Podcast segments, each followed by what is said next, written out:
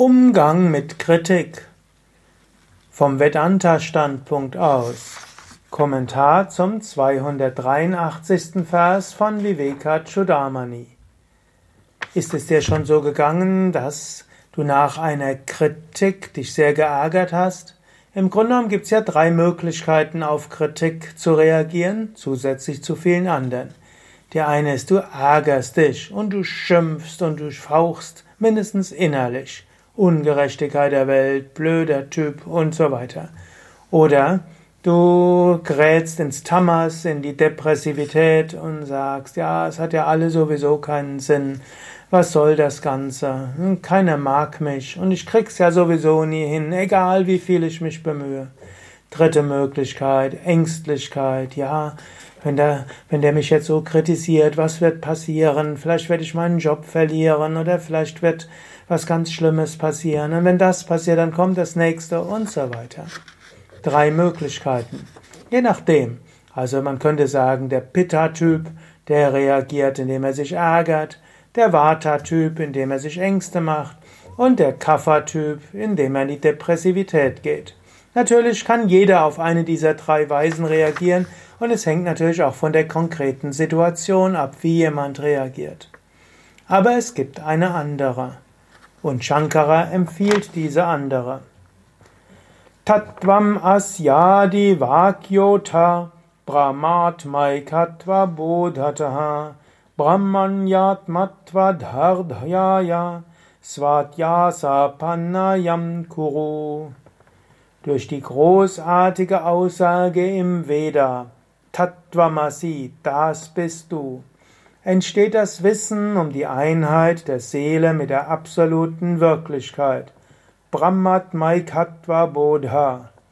Bleibe mit diesem Wissen fest in der Wahrheit, dass die Seele in der absoluten Wirklichkeit ruht und beseitige die Projektionen auf das Selbst.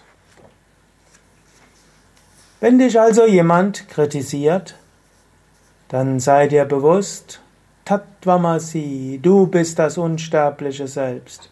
Du bist nicht der Körper und nicht die Psyche. Du bist nicht die Gekränktheit und du bist auch nicht die innere Unruhe, du bist nicht die Ängste und nicht die Depressivität.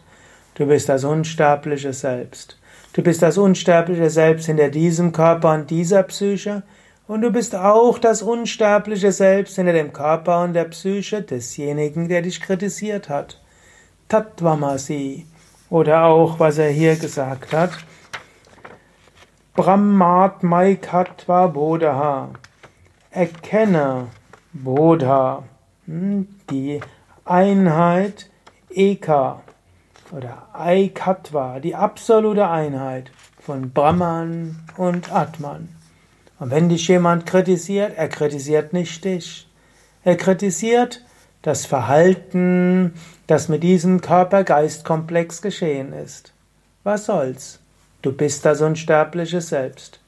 Nachher, wenn du einen Moment zurückgekehrt bist, du kannst zurückgekehrt in deinem Selbst natürlich, dann kannst du wieder überlegen. Ist an der Kritik etwas dran kann ich etwas ändern? Werde ich was ändern? Ich bin ihm dankbar. Ist an der Kritik was dran und ich kann es nicht ändern? Okay, auch okay.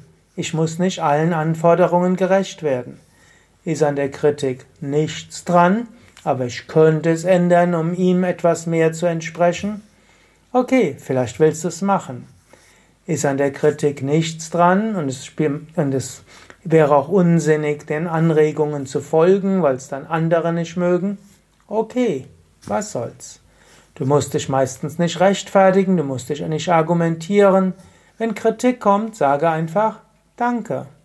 Danke für die Anregung. Danke für diese Tipps.